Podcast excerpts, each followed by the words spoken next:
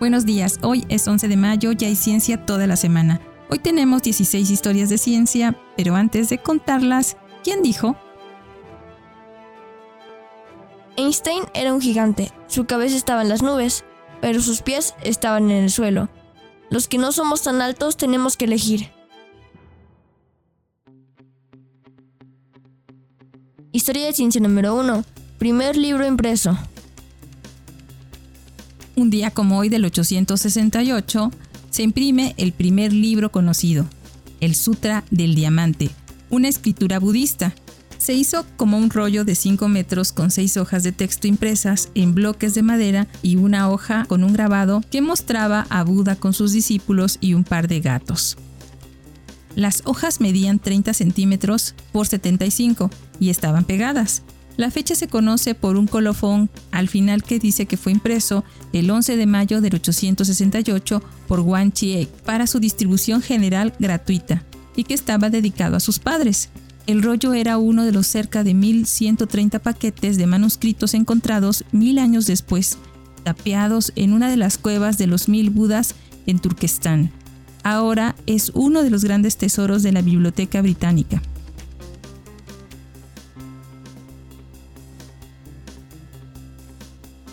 Historia de ciencia número 2. Antropología física.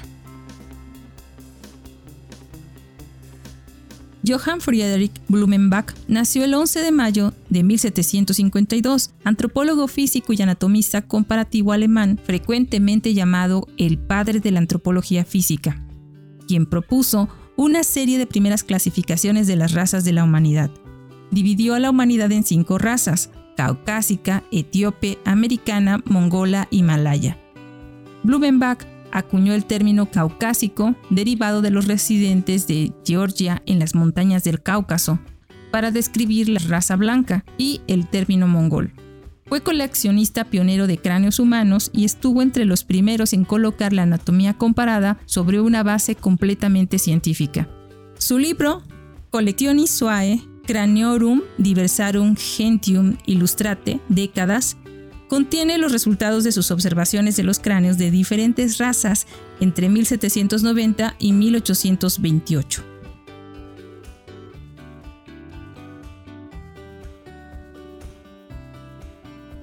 Historia de ciencia número 3. Fotografías para mapear estrellas.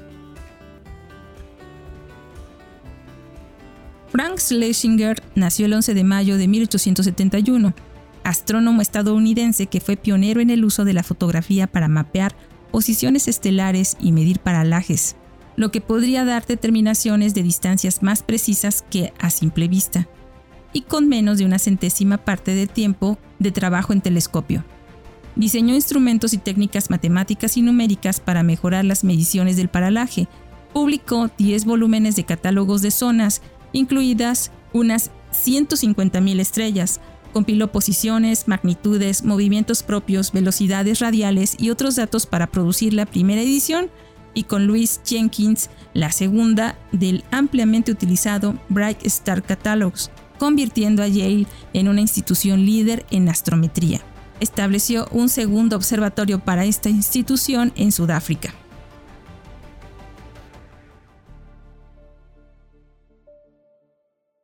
Historia de ciencia número 4. Volando sobre el Canal de la Mancha. Harriet Quimby nació el 11 de mayo de 1875, una aviadora americana, la primera mujer piloto en volar a través del Canal de la Mancha. Aunque fue la primera mujer estadounidense en convertirse en piloto con licencia, su carrera apenas duró 11 meses. El 16 de abril de 1912, partió de Inglaterra en un monoplano que le prestó Louis Blériot y se dirigió a Francia en un avión que nunca antes había volado y una brújula que acababa de aprender a usar. A pesar de la poca visibilidad y la niebla, Kimby aterrizó 50 minutos después cerca de Hardelot, Francia. Al aterrizar fue recibida por los residentes locales, pero el hundimiento del Titanic, solo unos días antes, limitó los informes sobre el logro de Kimby en la prensa mundial. Murió el mismo año, el 1 de julio de 1912, cuando perdió el control de su avión en una exhibición de vuelos cerca de Quincy, Massachusetts.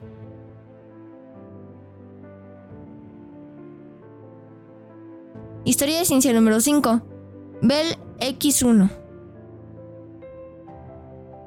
Theodore von Karman nació el 11 de mayo de 1881, ingeniero aeronáutico húngaro que diseñó el avión Bell X1, que fue el primero en superar la velocidad del sonido.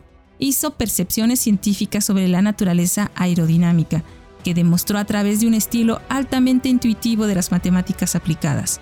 En 1911 hizo un análisis de la alternancia de doble fila de vórtices detrás de un risco en una corriente fluida, ahora famosa como el Vortex Street de Karman.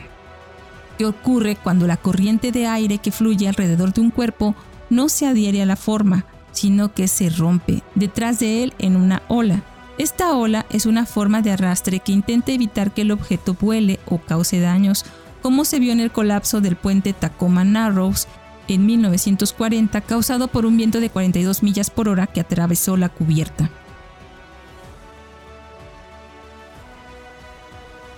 Historia de ciencia número 6. Etnología comparada.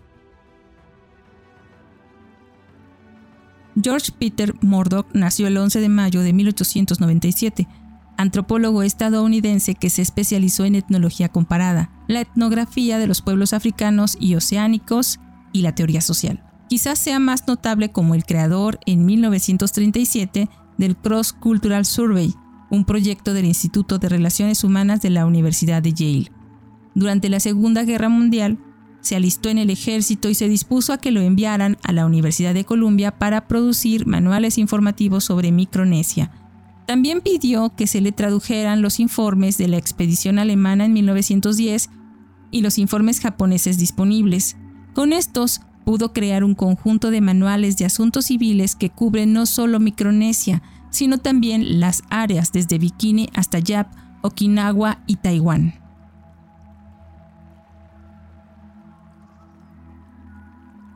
Historia de ciencia número 7.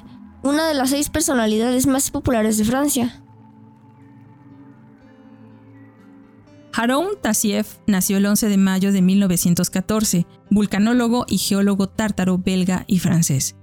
Fue un famoso director de fotografía de erupciones volcánicas y de flujos de lava, y autor de varios libros sobre volcanes. También fue asesor del gobierno y ministro del gabinete francés. Su fascinación por los volcanes y su conocimiento, a menudo obtenido en condiciones extremadamente desgarradoras, fue compartida con entusiasmo por el público francés a través de sus libros y especialmente en películas que realizó para la televisión.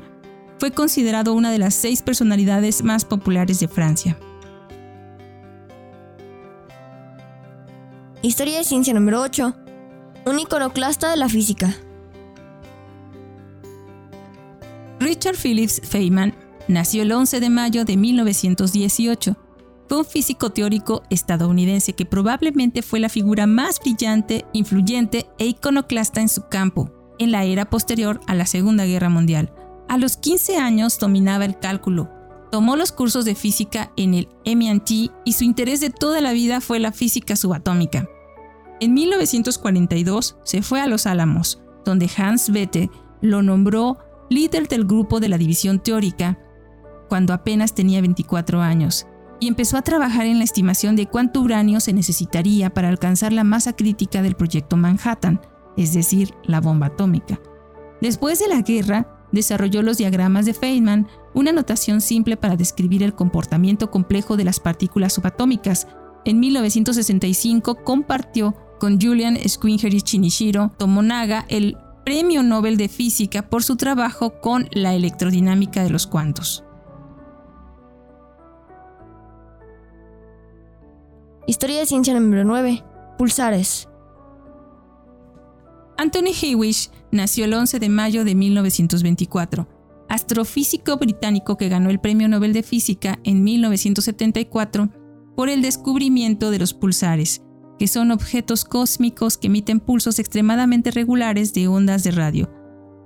A finales de noviembre de 1967, utilizando un radiotelescopio, Hewish y su estudiante de doctorado Jocelyn Bell observaron una señal inusual correspondiente a un fuerte estallido de energía de radio en un intervalo regular de aproximadamente un segundo. Se cree que las estrellas de neutrones que giran rápidamente con campos electromagnéticos intensos emiten ondas de radio desde los polos norte y sur. A gran distancia, estas emisiones de radio se perciben en pulsos, de forma similar a como se ve la luz de una linterna giratoria de un faro. El descubrimiento de Hewish y Bell sirvió como la primera evidencia de este fenómeno. Sin embargo, a pesar del reconocimiento de su autoría, Bell no fue considerada para el Premio Nobel de Física de 1974, por lo que no pudo compartirlo con su profesor. Historia de ciencia número 10, Jarvik 7. Robert Koffler Jarvik nació el 11 de mayo de 1946, cirujano estadounidense e inventor del Jarvik 7, el primer corazón artificial usado como implante permanente en un ser humano. El 2 de diciembre de 1982, el paciente cardíaco terminal Barney Clark fue el primero en reemplazar su corazón por un Jarvik 7. El cirujano fue William Zevires. El dispositivo de aluminio y plástico reemplazó las dos cámaras inferiores o ventrículos de su corazón natural. Dos diafragmas de goma actuaban para bombear la sangre, alimentados por mangueras de un compresor externo. La oxigenación ocurrió naturalmente en los pulmones del paciente. Después de 112 días, Clark murió por complicaciones físicas causadas por el implante. Varios pacientes más no tuvieron mejores resultados. Los problemas del Jarvis 7 quedaron sin resolver y se abandonó su uso permanentemente. Historia de ciencia número 11. Ébola. Un día como hoy de 1995 se informa que el ébola ha sido confirmado como uno de los virus más mortíferos del mundo. El brote en la ciudad de Kikwit, en Zaire, mató a unas 50 personas, incluidas tres monjas italianas que habían estado ahí para atender a las víctimas. Historia de ciencia número 12. Mortalidad infantil en el siglo XXI. Un día como hoy del 2011 se informa que las infecciones prevenibles son la principal causa de mortalidad infantil en todo el mundo. De los 7.6 millones de niños que murieron antes de cumplir los 5 años en el 2010, más del 60% murió a causa de infecciones como la neumonía. Historia de ciencia número 13. Y sigue aumentando el CO2 atmosférico. En el 2019 se informa que el dióxido de carbono atmosférico, medido por el Observatorio de Mauna Loa en Hawái, alcanzó las 415 partes por millón, el nivel más alto en 2.5 millones de años. Según se sabe, durante el Plioceno, cuando se alcanzaron estos niveles de dióxido de carbono en la atmósfera, los niveles del mar eran hasta 20 metros más altos y el clima global era de 3 grados centígrados por arriba de lo que ahora tenemos. Los niveles de CO2 no han decrecido. Al contrario, en la primera semana de mayo del 2022 alcanzamos los 420 partes por millón para el planeta.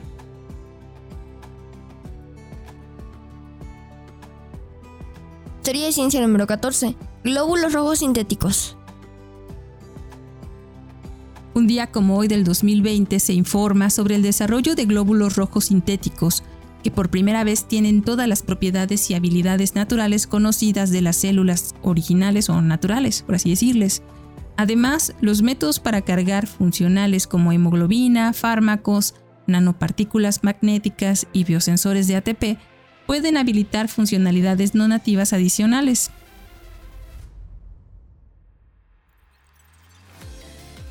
Historia de ciencia número 15. Cambio en el uso de la Tierra. En el 2021 se estima con datos de mayor resolución que el cambio del uso de la Tierra afectó al 17% del total del planeta entre 1960 y el 2019, alrededor de cuatro veces las estimaciones anteriores e investigan sus impulsores.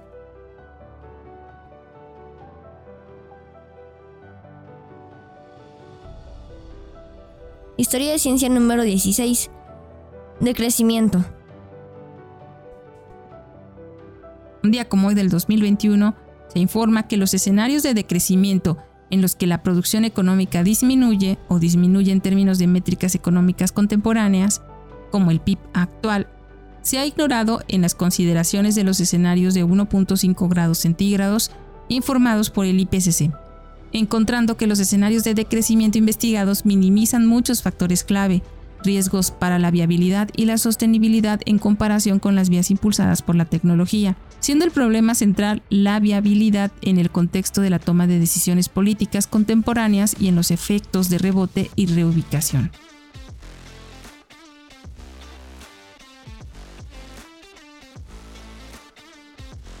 Esto es todo por hoy. Y fue Richard Feynman quien dijo, Einstein era un gigante, su cabeza estaba en las nubes, pero sus pies estaban en el suelo. Los que no somos tan altos tenemos que elegir.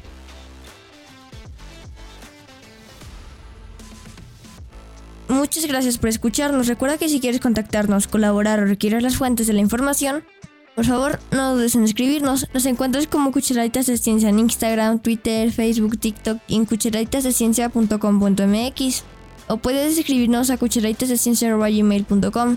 Desde nuestra cabina de grabación en el corazón de Jalapa, Veracruz, México, te abrazamos con afecto. Disfruta el día.